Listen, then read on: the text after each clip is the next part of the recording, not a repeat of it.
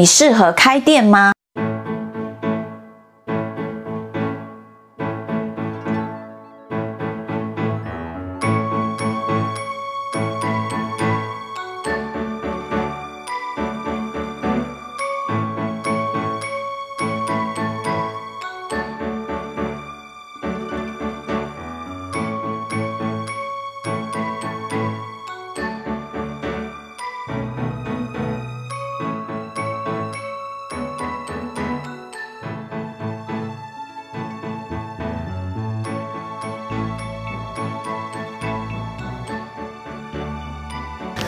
各位亲爱的同学，大家好，我是周玉萍老师。今天周老师想来跟大家讲的就是你适合开店吗？这个题目哦，是因为我最近有看到一个新闻，就是有一个这个叫做万华酒楼的一个旅社，他们呢是透过一个新创团队进去进驻，帮他们做创新。这个创新呢是一个整栋楼共有宿舍的一个概念，共存的生活空间里面呢，可以造成很多不同的生活场场景，我想他的出发点是非常好的，但是呢，为什么到最后，万华酒楼这个团队呢，最后必须要被迫离开这个案子里面呢，是一个非常有理想性的一个工作团队，但是他们缺乏的是财务的观念，因此呢，他们在为了打造他们理想的这个环境的过程当中，花了太多钱，没有去想到后面的现金流，以至于导致他们在整个运作上面产生了困难，最后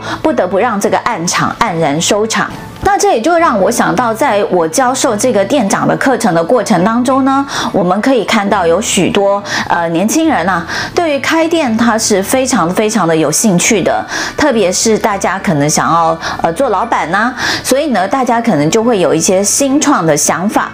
那也有非常多的年轻人想要去开一个咖啡店啊，想要去开一个店面，因为呢，大家认为我开了一个店之后呢，我就会赚钱，我赚了钱之后呢。自然我就不用去在我原本的这个工作里面被我的老板呢、呃骂来骂去啊，以呃颐指气使的对我这个在工作上指指点点的，让我每天工作很不开心。但是啊，很多人开始当了老板以后，就会自己更不开心。为什么呢？因为以前你在做上班族的时候，你是朝九晚五的上班族，所以呢，你早上九点上班，下午五点下班，你就在这个九点到五点的过程当中，你努力工作，你每个月自然就会有钱进来。那这个钱进来之后呢，你可以去做预算，所以你可以知道我有多少钱可以花，我可以租到什么样的房子，或者是我可以吃到什么样的好东西，我可以买什么样的东西，我可以让我自己去做怎么样的学习。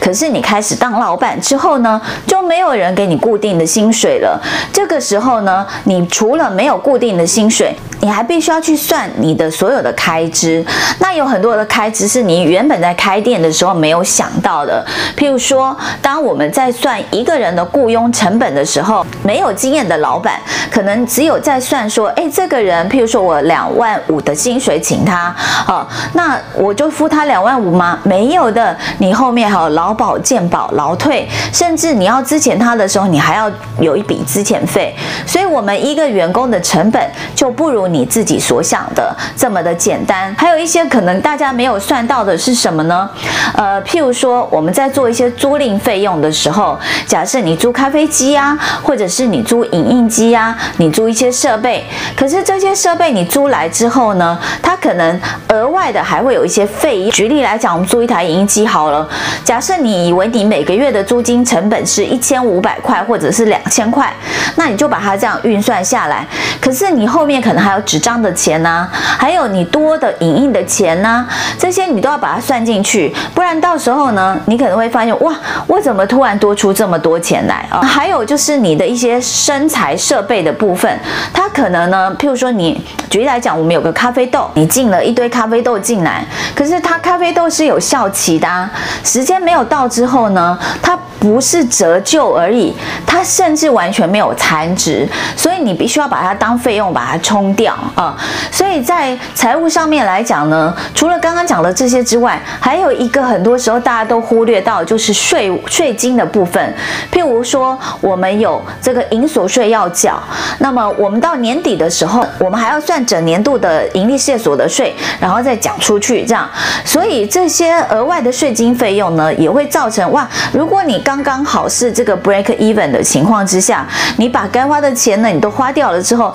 你就会发现呢，这个突然有一笔额外的钱没有进来之后，你没有预算到呢，你就会没有办法去做这个，一下子卡不过来，所以我们看到很多公司啊，它并不是不好，它倒店的原因是因为它在现金流上面出了问题，所以这边周老师要特别提醒大家的就是呢，你在开店的时候，你要很注意的就是你店内的现金流。那你怎么样能够让你店内的现金流是有一定的预算呢？你一定要有一个预备金的存在。那这个预备金呢，可能必须要预备到，我个人认为最好要预备到你这个营运的六六个月以上，你这个公司呢才有办法顺利的营运哦。要不然的话呢，呃，如果像今年这个 COVID-19 一来的时候，可能大大家卡到的现金流大概是九到十二个月。如果我们之前没有算好这笔钱，突然呃一个疫情来了之后，那我原本的开支都很大，那我没有办法预算到的时候呢，可能到时候呢，各位在经营上面就会碰到困难，碰到问题。因此，呃，希望各位呃有店长梦想的各位青年朋友们，有这个理想第二人生的呃这个中年朋友们啊、那大家呢在做规划的时候，不要忘记了，除了我们有很好的计划书之外，我们有很好的营业项目之外，我们对于这个财务，特别是现金流这一块，我们要特别的掌控，要记得给你的公司一个预备金，预备任何可能突发事件的往来，好不好？好，那以上就是今天周老师的分享，跟大家分享到这里，希望能够对于想开店的你有一些帮助哦。那么我们周老师小教室，下次次见喽。